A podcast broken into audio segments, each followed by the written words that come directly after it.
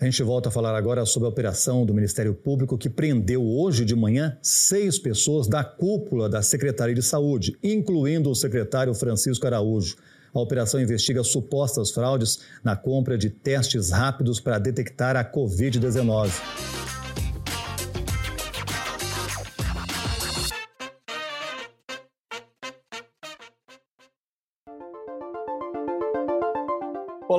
Meu nome é Gabriel Elias e esse é o Balbúrdia, o podcast do Gabinete 24. No episódio de hoje, vamos falar sobre a tentativa do GDF e de sua base na Câmara Legislativa do Distrito Federal de barrar uma possível comissão parlamentar de inquérito que investigue a atual crise da saúde pública. No dia 5 de março de 2020, boa parte dos brasileiros ainda se recuperava do carnaval, quando foi internada a primeira paciente do Distrito Federal com suspeita de Covid-19. Muitos de vocês vão se lembrar das notícias do marido que circulou normalmente pela cidade e pelo hospital. Foi confirmado o segundo caso de coronavírus aqui no Distrito Federal. Trata-se exatamente do marido da primeira paciente de coronavírus. André Luiz Souza Costa da Silva foi inclusive levado à justiça ou denunciado à justiça pelo governo aqui do Distrito Federal por não guardar o isolamento domiciliar que lhe foi imposto pelas autoridades sanitárias. Ele estava circulando na cidade sem, sem a menor preocupação. Naquele momento, a sociedade brasiliense, assim como todo o Brasil, começava a tomar conhecimento da gravidade da epidemia que já tinha atingido em cheio a China, onde surgiu, e naquele momento assustava o mundo com cenas de corpos transportados em caminhões refrigerados na Itália.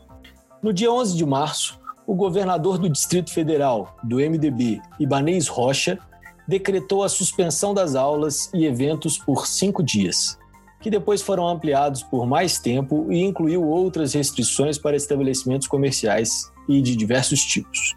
O DF foi uma das primeiras unidades da federação a tomar medidas duras de restrição à circulação de pessoas pelas cidades para conter a disseminação da pandemia de Covid-19, mais ou menos um mês depois disso, no dia 7 de abril, o governador ibanês anunciou que testes em massa orientariam a retomada das atividades e projetava que, em maio, a vida já teria voltado ao normal.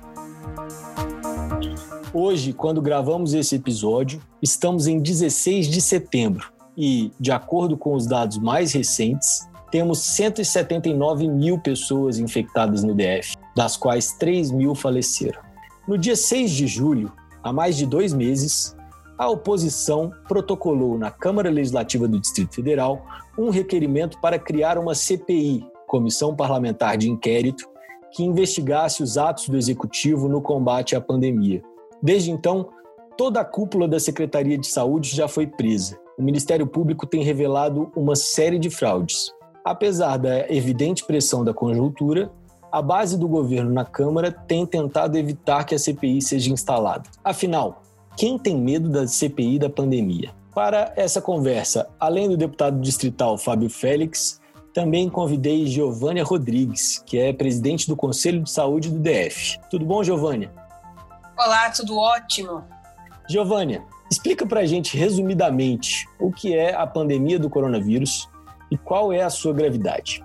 Nós estamos diante do maior desafio sanitário desse início de século.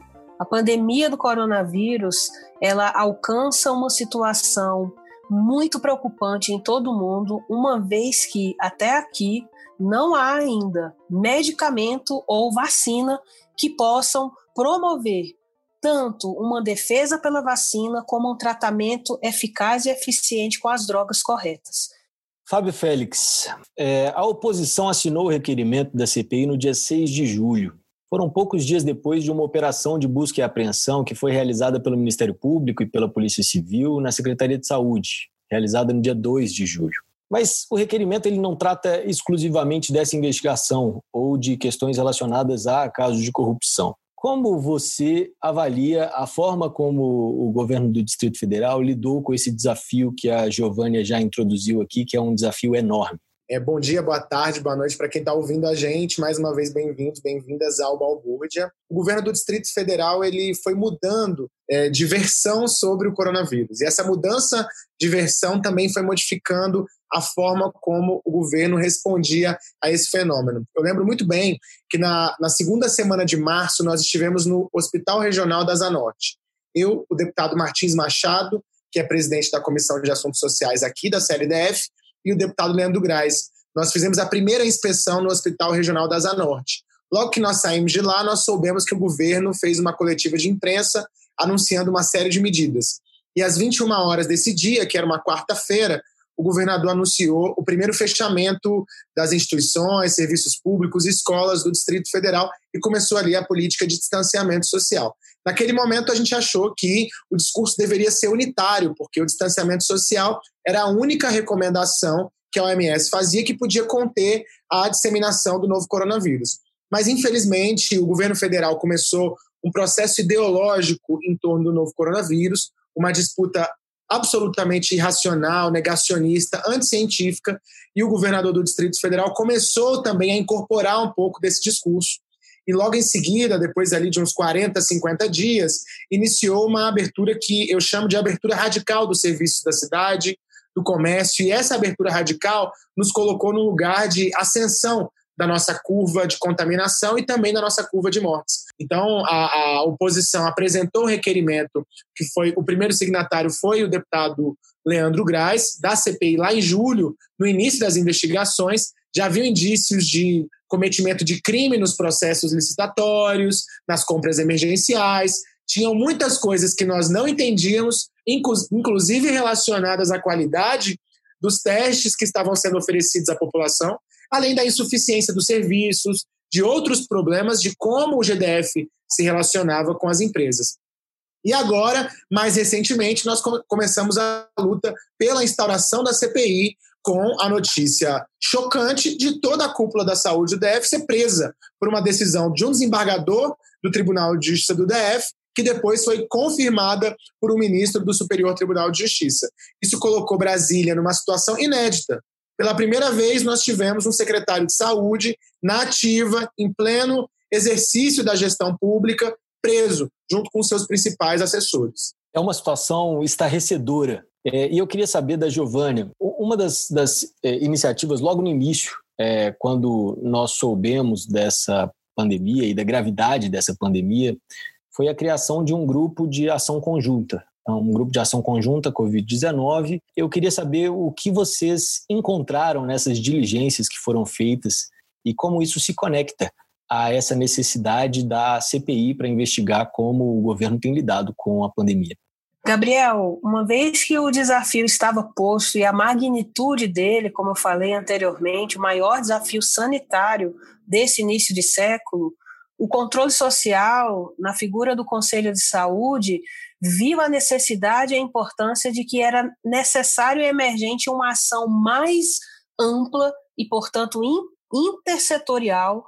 E aí a pluralidade do grupo traz olhares dos mais diversos. Você tem o olhar de é, dirigentes sindicais focados com as pautas de segurança do trabalhador, de condições de trabalho, você tem também as autarquias, por exemplo, a figura do Conselho de Enfermagem, enxergando ali se a sociedade está sendo provida das necessidades de saúde. Você tem o olhar do controle social, que é o olhar do usuário do SUS, sensível à qualidade desse acesso, como esse acesso é feito. E o que essa ação conjunta pôde ver ao longo do tempo é que a pandemia traz para a rede pública de saúde uma necessidade que não havia sido vista antes, na qual fundamental seria que os atos de gestão pudessem acompanhar o avanço da doença. Durante um tempo, como o próprio deputado Fábio falou, estávamos à frente da doença e, paulatinamente, nós fomos vendo a doença ultrapassar um pouco as condições de saúde. Então, vimos em algumas unidades o, a necessidade de uma quantidade mais regular de fornecimentos dos insumos, em especial equipamentos de proteção individual dos trabalhadores. Vimos algumas unidades que, ao longo do tempo, por sofrerem com a, é, a própria depreciação natural da infraestrutura, ter que enfrentar a pandemia e aí você realocar leitos de UTI em um hospital, por exemplo, como o da Ceilândia, que durante a pandemia a UTI foi reformada. E nós vimos, de um ponto de vista de gestão, muitas dúvidas surgirem no que diz respeito a contratualizações por dispensa de licitação. E é claro que isso sempre tem muito a ver com o perfil das visitas e dos controles, porque nós sabemos que o recurso público da saúde, em detrimento ao volume de necessidades, ele é muito curto. E é aí onde a gente tem o trabalho da ação conjunta indo ao encontro daquilo que a CPI defende, que é nós termos as respostas para a forma como esse recurso público é aplicado no enfrentamento à pandemia, transparência nas informações. Muitos dos relatórios entregues não obtivemos respostas plenas dos gestores, assim como ocorreu com os próprios parlamentares. Perfeito, Giovânia. Fábio Félix, muitas pessoas têm falado para defender a não realização, a não instalação da CPI, que já há um trabalho feito pelo Ministério Público é, e pelas instituições é, de, de justiça no Distrito Federal. É, explica para a gente, primeiro, o que é uma comissão parlamentar de inquérito, qual é o papel da CPI no legislativo e na relação com os outros poderes e por que a necessidade de uma CPI nesse contexto. Gabriel, a comissão parlamentar de inquérito ela cumpre o papel no âmbito do legislativo. Ela não compete com as investigações que fazem a Polícia Civil, o Ministério Público Distrital ou o Ministério Público Federal. Então, é absolutamente diferente os papéis. Todas as investigações que acontecem através das comissões parlamentares de inquérito, elas também têm relação com investigações que ocorrem no âmbito do Ministério Público e uma investigação abastece a outra. Então, esse não é um problema, é um argumento falso. Hoje eu estou na relatoria da Comissão Parlamentar de Inquérito sobre os casos de feminicídio. É uma comissão parlamentar que trata de uma questão mais de um fenômeno. Então, não é de um fato concreto de uma denúncia. Mas a Comissão Parlamentar de Inquérito tem feito uma série de diligências para construir um relatório e mapear a rede de atendimento à mulher de enfrentamento à violência contra a mulher e buscar soluções para esse problema a partir das falhas do Estado, que tem gerado tantos feminicídios, né? a ausência de atuação do Estado. Então é importante dizer que a nossa ideia com a comissão não é que haja nenhum julgamento prévio, mas que possa ter uma atuação do Poder Legislativo fiscalizatória, que é uma das atuações é, preponderantes do Poder Legislativo. E eu tenho uma desconfiança muito grande de uma das origens desse nosso problema que, na minha opinião, é o Instituto de Gestão Estratégica. As sucessivas tentativas de terceirização do nosso sistema público de saúde, através da criação lá atrás do Instituto Hospital de Base e agora da ampliação do Instituto de Gestão Estratégica, tem aberto uma série de possibilidades de escoamento do dinheiro público para esses órgãos que são órgãos complementares, uma espécie de organizações sociais que começam a fazer a gestão do dinheiro público, mas sem o mesmo nível de fiscalização.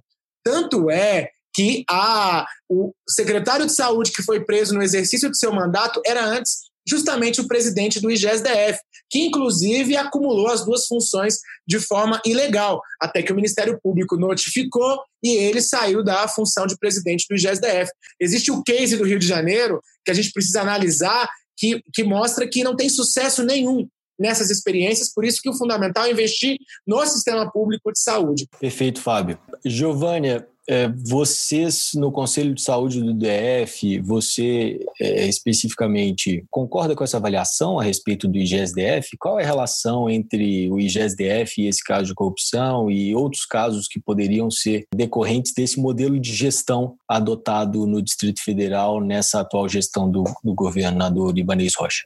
Gabriel, o Conselho de Saúde tem um histórico longo de entender que a defesa do SUS passa pelo fortalecimento de um serviço de saúde 100% público e de qualidade. Então, todas as conferências de saúde do Distrito Federal, resoluções, todas elas têm um alinhamento muito forte com a ideia de que qualquer mecanismo que retire da administração direta a gestão da saúde, ele torna vulnerável à execução, porque, de modo geral, todos esses mecanismos, sejam organizações sociais, seja o próprio dito serviço social autônomo, que hoje é o IGES, ele é um mecanismo muito frágil de acompanhamento e de transparência do uso do recurso público. E isso é muito preocupante porque, desde a origem na lei do Instituto Hospital de Base, nós percebíamos que tinha um propósito maior de assim acontecer. Tanto que, ainda sem ter a primeira prestação de contas sequer realizada pelo Instituto Hospital de Base, de uma maneira muito surpreendente, porque contrariando toda a sua campanha eleitoral, o governador apresenta como o seu primeiro projeto de lei, com a Câmara Legislativa em recesso, a possibilidade desse mecanismo de instituto ser estendido a toda a rede de saúde. E é bom que não nos esqueçamos que isso dá a cara e o tom da maneira como o Poder Executivo enxergava o gerenciamento da saúde.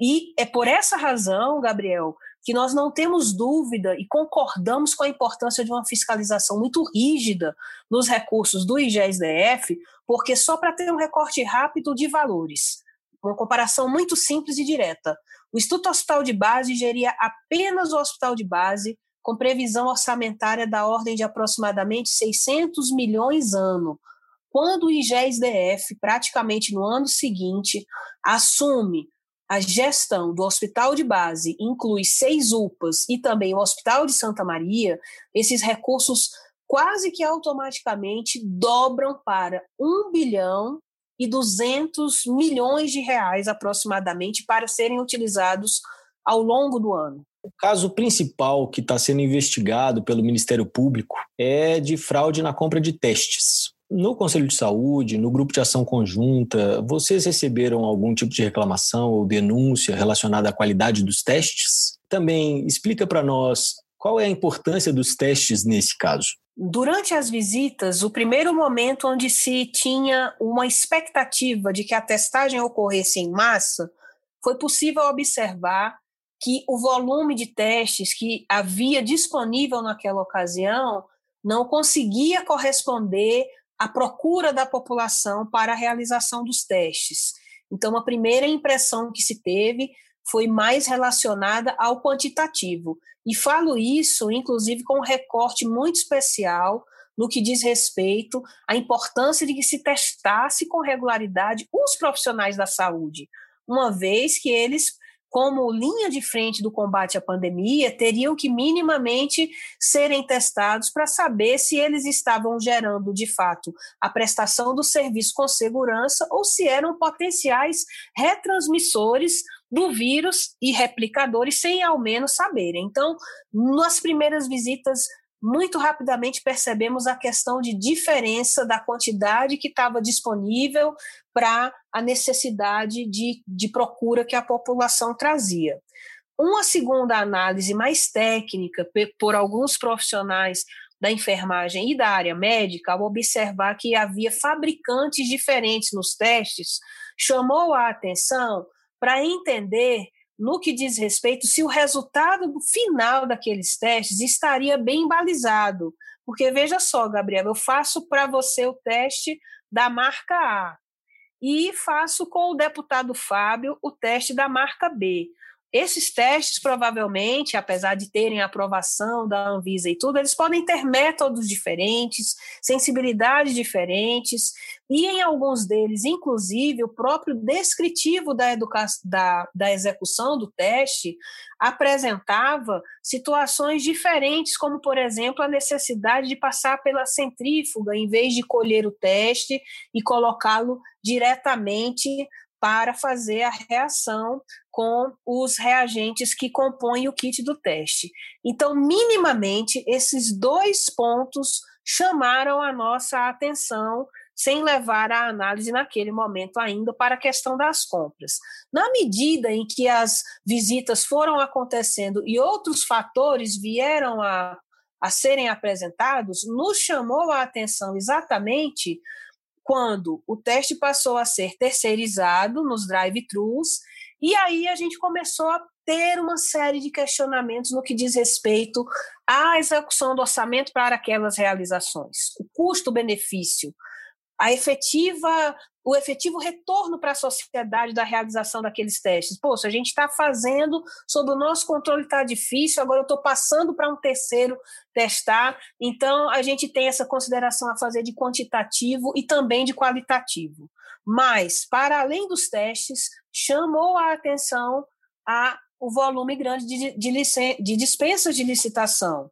E é aí onde a gente viu que a questão do uso do recurso não estaria tão vinculada exclusivamente como é o caso da investigação do Ministério Público aos testes, mas uma série de outros itens, como, por exemplo, as contratações dos hospitais de campanha, dos leitos de UTI, dos insumos, enfim.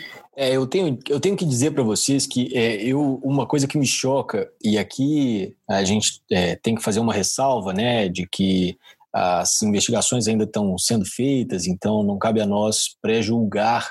Isso vai ser papel que cabe à justiça e a gente espera que seja feito de forma é, é, correta e, e, esperamos com é, um auxílio importante da investigação feita pela, CL, pela CLDF através da CPI.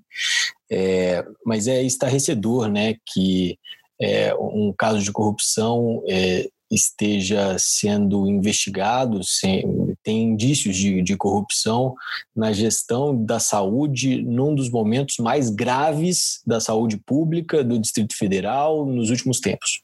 E, Fábio Félix, hoje, dia 16 de setembro, você levou virtualmente uma pizza para o plenário da Câmara Legislativa do Distrito Federal. É, eu queria te perguntar como foi o preparo dessa pizza?